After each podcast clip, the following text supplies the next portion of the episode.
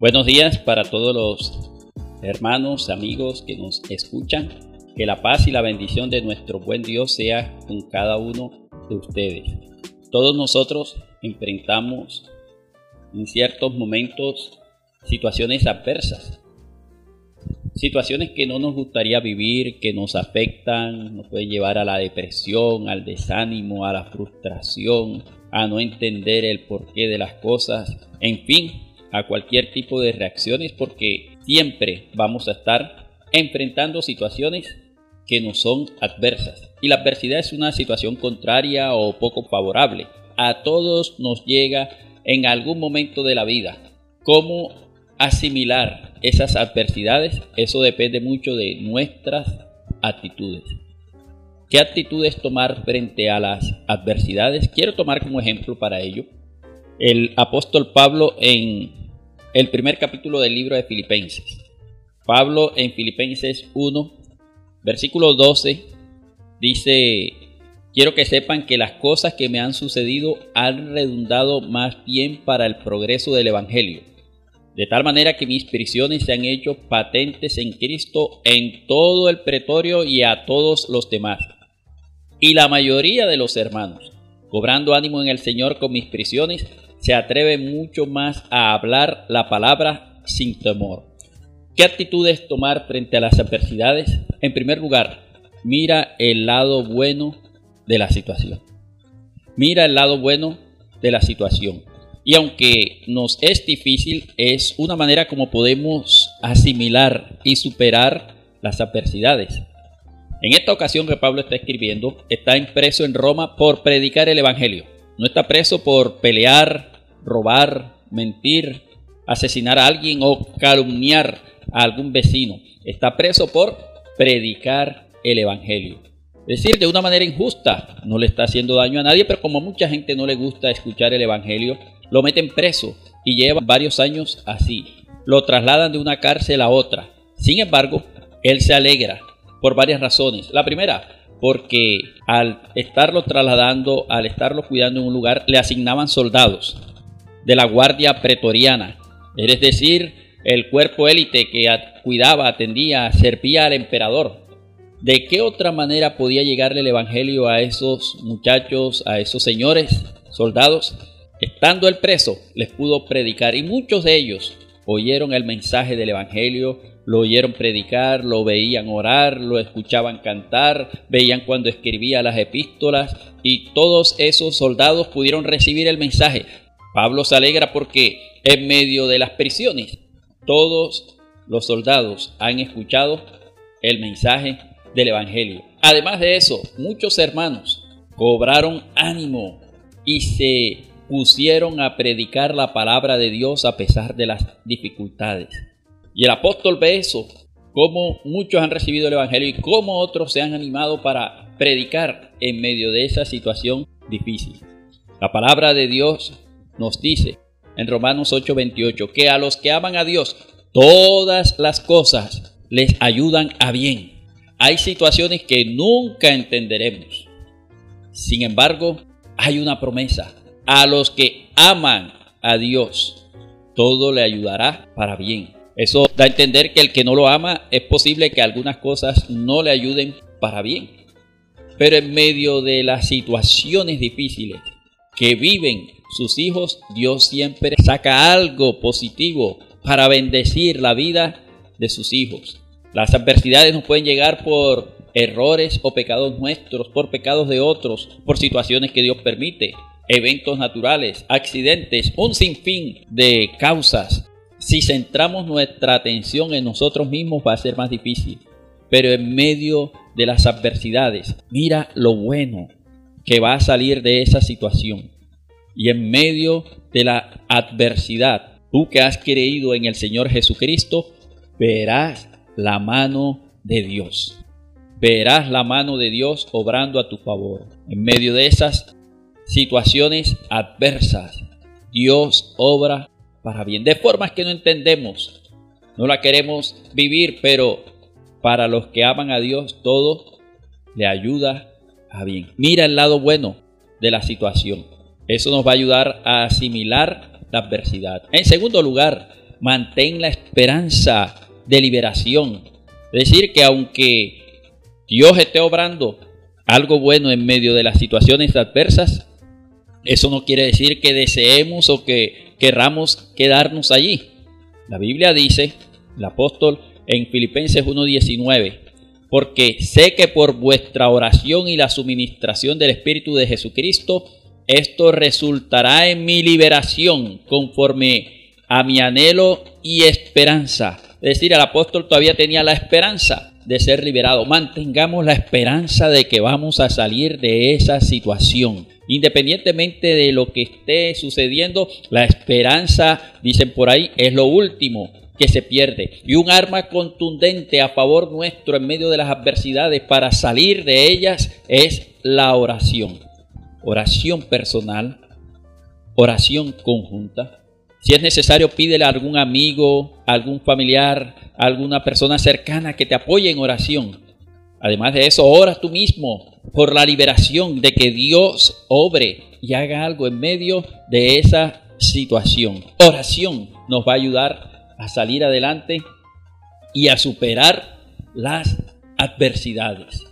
Pero también contamos con la ayuda del Espíritu Santo para el creyente en medio de las dificultades no estamos solos. El Espíritu Santo de Dios está con nosotros. El Espíritu Santo de Dios está contigo, hermano, para ayudarte a salir adelante y liberarte de esa situación que estás atravesando cuando se cumpla el propósito de Dios en tu vida. Por eso no pierdas esa esperanza de que has de salir adelante. La palabra de Dios nos dice que Dios no te dejará ser tentado más de lo que puedes resistir. Y además de eso dará juntamente con la tentación la salida para que puedas soportar. Mientras tengas propósito en la vida, vas a tener un motivo para luchar. Víctor Frank, un famoso psiquiatra que vivió los campos de concentración nazi por ser de descendencia judía, dijo en alguna ocasión, a un hombre le pueden robar todo, menos una cosa, la última de las libertades del ser humano. ¿Cuál es? La elección de su propia actitud ante cualquier tipo de circunstancias. La elección del propio camino, eso no se lo pueden robar. O sea, ¿qué actitud vas a tomar en medio de las adversidades de la vida? Es una decisión personal.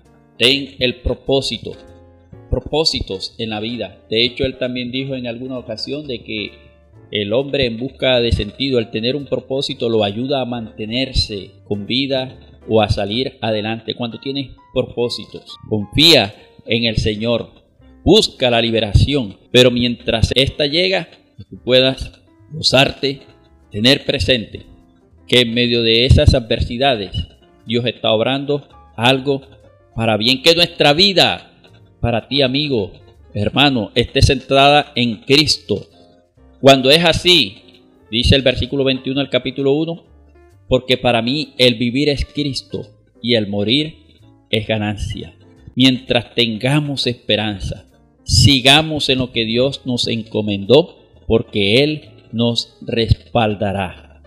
Mantengamos esa esperanza de liberación. Y tercer lugar, nuestra actitud.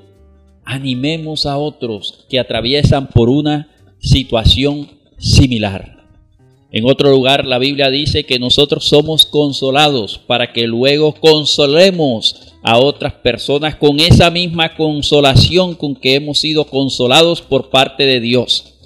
El Espíritu Santo, el consolador, nos consuela para que nosotros consolemos a otros. Nos bendice para que nosotros bendigamos a otras personas también. Aquellos que atraviesan por una situación similar, Dios te permite vivir la hora para que tú seas consejero, apoyo, ayuda, apoyo en oración para otros que posteriormente atraviesen por una situación similar a la que tú has atravesado. Y el apóstol escribe en Filipenses 1:27, solamente que os comportéis como es digno del Evangelio, que sea que esté ausente o presente, oiga de ustedes que están firmes en un mismo espíritu, combatiendo unánimes por la fe del Evangelio, en nada intimidados por los que se oponen. Él les está escribiendo que se comporten como es digno del Evangelio, que estén firmes en un mismo espíritu, que combatan unánimes por la fe del Evangelio, que no se intimiden por los que se oponen. Es más, asocia el creer en el Señor con el sufrir por el Señor. Es decir, es un privilegio para el creyente el hecho de sufrir por causa de Cristo. Dios nos permite vivir situaciones para que después podamos animar a otros que estén atravesando por situaciones similares. Cuando tenemos la paz de Dios, aún en medio de las dificultades, podemos dar palabra de bendición a otras personas. Nuestra actitud de ella depende mucho cómo asimilemos las adversidades. Mira el lado bueno del asunto, porque para los que aman a Dios en medio de las dificultades, Dios obra para bien. Mantén la esperanza de liberación de que vas a salir adelante en medio de esa adversidad que estás atravesando ahora. Que Dios no te dejará ser probado más de lo que puedes resistir y dará la salida juntamente con la tentación para que puedas soportar. Y luego de eso bendice a otros, anima a otros, apoya, ayuda a otros que atraviesen por una situación similar. Que tú te constituyas en un canal de bendición para otras personas, puedas darle palabra de ánimo, de sabiduría, porque has vivido la experiencia. Y eso le va a ayudar a las nuevas generaciones, a otras personas que posteriormente atraviesen por una situación similar a la que tú has vivido. En este día, que en medio de los conflictos y las adversidades que estás viviendo, puedas mirar lo bueno en medio de esa situación, mantener esa esperanza de liberación con la ayuda de Dios y animar a otros que atraviesan por una situación similar. Quiero orar para pedirle al Señor que ayude, que te oriente, que te dé sabiduría, que nos ayude a todos y podamos salir adelante con la ayuda de nuestro Dios, porque con Jesucristo somos más que vencedores. Más que vencedores por medio de aquel que nos amó. Por eso dile, Señor Jesús, gracias por tu palabra que me bendice, que me edifica, que me llena, Dios de la gloria en esta situación que estoy atravesando, pueda ver la gloria tuya manifestándose en mi vida para bendición de mi vida, de mi familia, de los que me rodean, Señor, y puedan ser yo un canal de bendición para otras personas. Mira a los hermanos, los amigos que están atravesando momentos difíciles, que la confianza en ti permanezca, no desmayes, Señor, puedan seguir adelante, Padre Celestial, confiados en que todo lo que tú permites, oh Dios, resulta para bien a aquellos que te aman. Podamos ver tu liberación y podamos ser bendición para otras personas, oh Dios. En el nombre de tu Hijo Jesucristo, te lo pedimos y te damos muchas gracias, Señor Jesús. Amén.